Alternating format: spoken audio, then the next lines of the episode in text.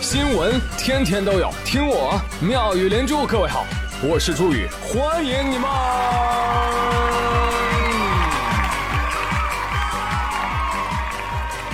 谢谢谢谢谢谢各位的收听啦！哎，问大家一个问题，你知道世界上最大的生物体是什么吗？不是大象，不，蓝鲸，no。哎，中国工程院院士李玉就介绍说，世界上最大的生物是什么呢？是在美国发现的真蘑，榛子的榛，蘑菇的蘑，真蘑。嗯，咋发现它的呢？说研究人员啊，通过 DNA 发现，他们脚下的蘑菇跟距离很远很远的其他地方的蘑菇竟然拥有同样的 DNA。科学家们认为，如果这俩蘑菇具有相同的 DNA，并且它们彼此有可以相互通信的细胞，那么它其实就是一个生命体。最终确定了，这株蘑菇啊，它的菌丝在地下蔓延，哇，非常的大啊！有多大呢？占地约十平方公里。有人说，哇，这么大，有没有照片呢？朋友，十平方公里的蘑菇呢？它的照片应该是地图。你用谷歌地球看一下就行了，好吧？而这株世界上最大的蘑菇啊，真的很努力，也很长寿啊。它长了两千八百多年。蘑菇说：“嗨，我年轻那会儿啊，这块地儿还不叫美国呢。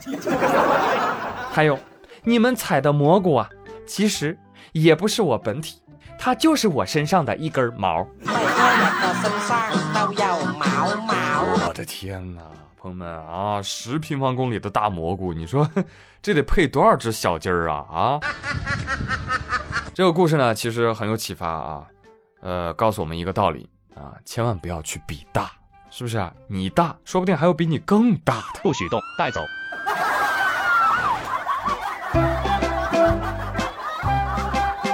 当然要我说啊，这在中国那绝对不可能发生这种事儿，是不是？因为厨师啊不会给他长大的机会啊。来，接着说新闻。哇，下面这只也好大呀！再问你们一个问题啊，世界上最大的兔子是谁呀？它有名字，它叫大流士，这是个音译的名字。这个大流士呢，是一只身长一百二十九厘米的大兔子啊，它是英国兔子。但是警方称，上周六这只大兔子被人从英国的家中偷走了。What？兔子的主人说：“说大刘氏啊，现在太老了，已经不能生育了。我求求小偷，把它送回来吧！啊，为此我愿意出一千英镑。”哎，怎么说呢？兔生艰难呐，兔大招风啊！那么大一只兔子，一米三长，这撸起来一定很爽，是不是啊？在此遥祝大兔兔啊能够被送回来，而不是被端回来。你可千万不要走到我们四川来呀啊！不然你又将创造一项新的世界纪录——世界上最大的麻辣兔头。同时也想批评一下这个偷别人宠物的人，真他娘的缺德带冒烟！你说人家都养这么些年了，这跟拐卖人家孩子有什么区别？对呀。他又不能生小兔，你说你卖吧，你就只能得到一点点钱；不卖吧，这么大只兔子，每天吃十二根胡萝卜，还有大量的食物，谁养谁破产，谁遛谁被抓。哎，希望你早日把人家的宝贝送回去吧。好，继续来说啊，被抓走的其实也不止这只兔子，还有下面这只猪。但是相比之下，祝福他的人就没有那么多了。话说，在四川唐家河国家级自然保护区里面，有几位摄影师啊，就偶然间拍到了国家一级重点保护野生动物金雕抓住一只小野猪飞行的珍贵画面。那张照片大家可以搜搜看啊，在空中啊，这只小野猪的腿下面还夹着一丛绿叶。这猪讲究，知道给自己打码，你知道吗？而且这老鹰啊也挺内行。啊，知道吃五花最好是用生菜包。哎，你说这如果不是捕猎，而是玩耍，那该是多么美好的一幕啊！小猪说：“什么是快乐星球金雕说：“我现在就带你研究。”但真实的情况是，大师兄不好了，二师兄被妖怪抓走了。嗯，那师傅呢？师傅没事儿。哦，那就好，没事了，接着赶路吧。啊，现实就是那么残酷。你摄影师们在接受采访的时候说：“啊，看到这一幕真的好惊喜，好幸运呐！我之前我都不知道金雕能吃小猪。”小猪说：“大兵你。”很惊喜吗？很幸运吗？这话我不爱听，你给我撤回，还你来试一试。哎，一个盲猜啊，你觉得这会不会是飞猪安排的植入广告啊？